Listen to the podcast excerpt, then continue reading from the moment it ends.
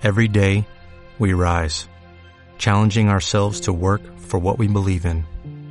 At U.S. Border Patrol, protecting our borders is more than a job, it's a calling.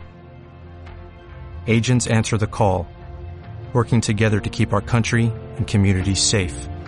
If you're ready for a new mission, join U.S. Border Patrol and go beyond. Learn more at cbp.gov/careers.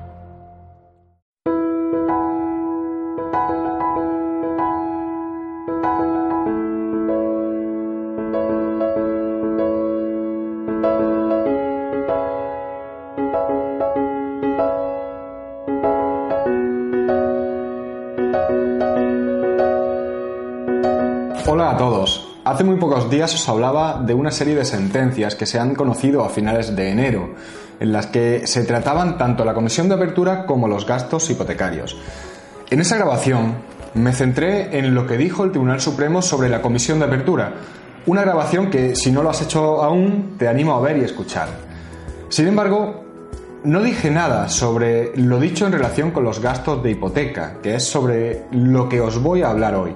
Porque aunque pudiera parecer que ya estaba todo dicho, aún hay puntos de discusión sobre este tema. Así que quédate conmigo y te explico las últimas novedades que nos ha traído el Tribunal Supremo sobre los gastos hipotecarios.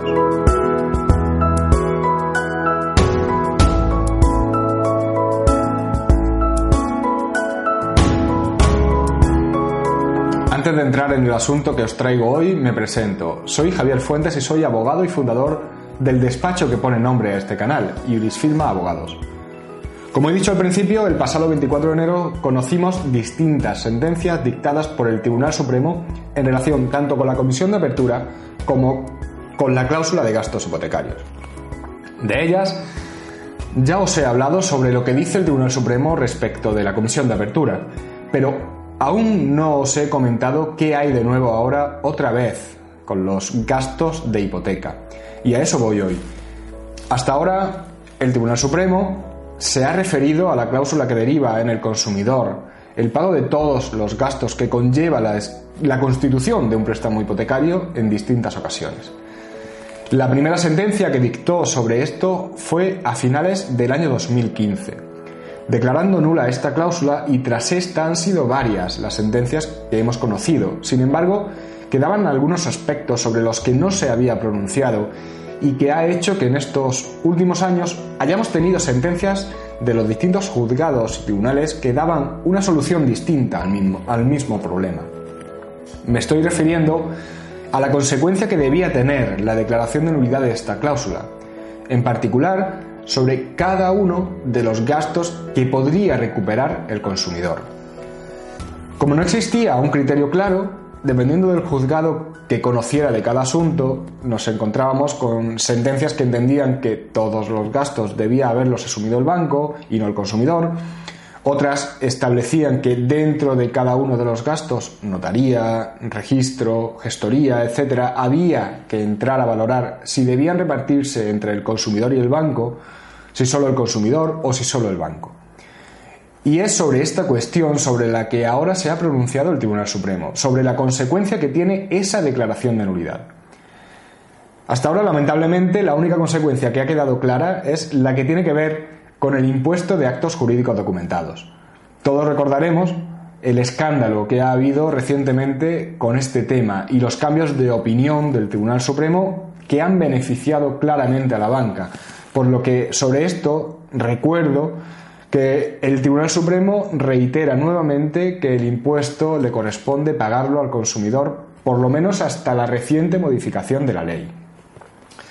Sin embargo, no conocíamos aún la opinión de este tribunal respecto de otros gastos, como los de notaría, gestoría ni registro, ya que respecto del gasto de tasación no se dice nada en estas sentencias, por lo que aún queda esa cuestión sin resolver.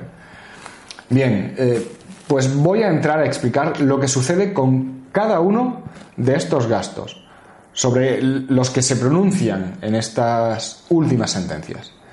Sobre el gasto de notaría, la sentencia recuerda que la normativa que regula quién debe pagar el coste de una escritura pública lo que establece es que tendrá que pagarlo la parte a la que interesa el otorgamiento de esa escritura.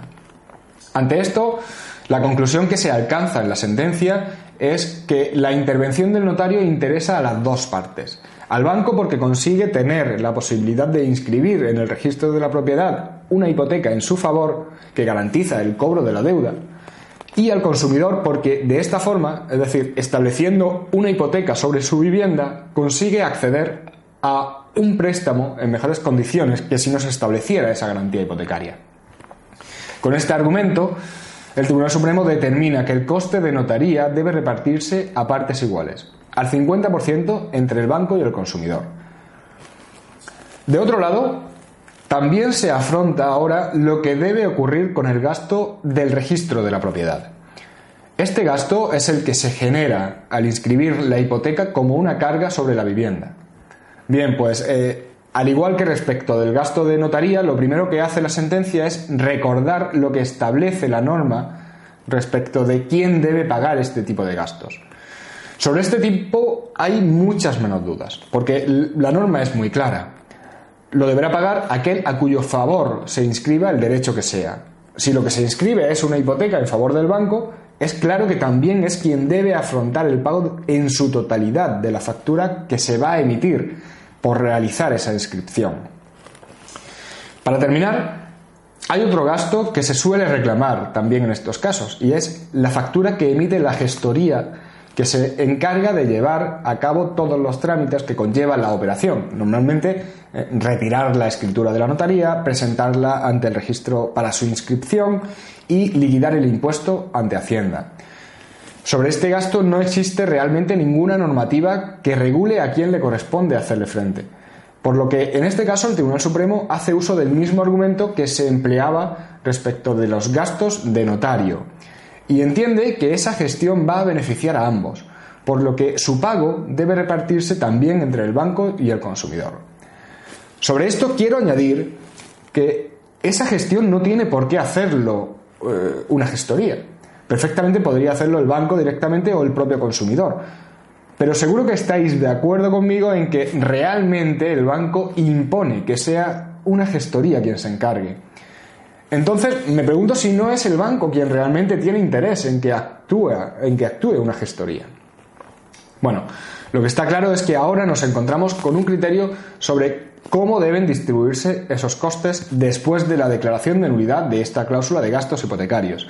De modo que si se declara la nulidad de esta cláusula, el banco tendrá que devolver el 50% de los gastos de notaría y gestoría y el 100% de los gastos de registro. Sobre el impuesto, bueno, como he dicho, ya quedó claro que el banco no va a pagar nada en estos casos. Bien, pues esto es lo que ahora ha completado el Tribunal Supremo en relación a los gastos hipotecarios. Sin embargo, voy a recordar una frase que aparecía en la primera sentencia del Supremo sobre este asunto, la que dictó en el año 2015, además de forma literal. Dice, quien tiene el interés principal en la documentación e inscripción de la escritura del préstamo con garantía hipotecaria es, sin duda, el prestamista, pues así obtiene un título ejecutivo, constituye la garantía real y adquiere la posibilidad de ejecución especial. Sinceramente, por más que ahora el Tribunal Supremo diga que estas últimas sentencias no contradicen lo que dijo en esa otra, bueno, pues creo que es más que claro que en aquella ocasión entendía que tanto el que se haga una escritura, lo que sería la intervención del notario, como que se inscriba la hipoteca a su favor, que sería la intervención del registro de la propiedad, a quien interesa realmente era al banco, y ahora pues parece que interesa a los dos, al banco y al consumidor a partes iguales. Lo que está claro es que la suma de lo dicho en relación con la comisión de apertura de la que ya os he hablado, con lo dicho sobre las consecuencias de la declaración de nulidad de la cláusula de gastos de la que os hablo hoy, lo único que consigue es desanimar a los consumidores a presentar reclamaciones ante los bancos, porque al final muchas veces no les es rentable. Sobre esto, tengo que recordar también que el Tribunal de Justicia de la Unión Europea ha dicho por activa y por pasiva que el hecho de que cuando se declare la nulidad de una cláusula se tengan que eliminar completamente todos los efectos que haya producido es por un motivo, para disuadir, en este caso a los bancos, de que incluyan este tipo de cláusulas. En definitiva, para evitar que les pueda salir rentable incluir una cláusula abusiva. Sin embargo, en este caso nos encontramos con que el banco no va a encontrar ningún motivo para dejar de insertar este tipo de cláusulas en, sus contratos, porque simplemente sabe que la gran mayoría de los consumidores no entraría en una batalla judicial con ellos, con el riesgo y los costes que siempre conlleva cualquier procedimiento judicial, para al final terminar reclamando solo la factura del registro y el 50% de la factura de notario y gestoría. Bueno, pues como siempre, antes de despedirme, quiero invitarte a dejar un comentario. Y también, si te ha gustado, te animo a suscribirte al canal en cualquiera de las plataformas en las que nos puedes encontrar. YouTube, iTunes o iVoox. Para terminar, si quisieras contactar directamente conmigo, te digo cómo hacerlo. Bien a través del correo electrónico info.iurisfirma.es o rellenando el formulario de contacto que podéis encontrar en la web del despacho iurisfirma.es. Un abrazo muy fuerte a todos y hasta luego.